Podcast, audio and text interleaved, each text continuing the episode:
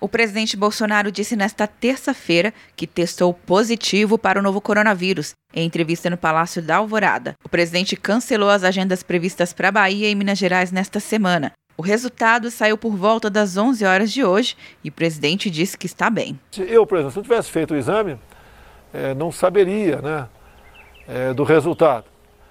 E ele acabou de dar positivo. Começou domingo com uma certa indisposição e se agravou durante o dia de segunda-feira, é, com mal-estar, é, cansaço, um pouco de dor muscular e a febre, final da tarde, chegou a bater 38 graus. Daí eu resolvi, então, fazer uma, uma tomografia no Hospital das Forças Armadas aqui em Brasília.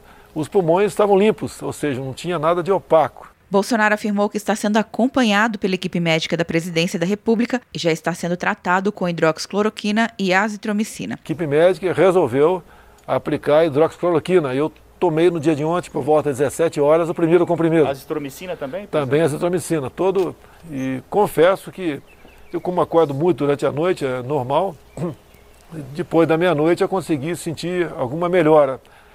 Às 5 da manhã tomei a segunda dose da cloroquina e eu confesso a vocês, estou perfeitamente bem. O presidente tem 65 anos e faz parte do grupo de risco. Ele disse que vai despachar por videoconferência na residência oficial do Palácio da Alvorada para evitar a transmissão do vírus a outras pessoas. Ao final da entrevista, ele se afastou dos repórteres e tirou a máscara, mostrando o rosto, dizendo que está tudo bem e pediu cuidado aos mais idosos. Segundo ele, a primeira-dama Michele Bolsonaro realizou um exame clínico nesta terça-feira para diagnosticar se também tem o novo coronavírus.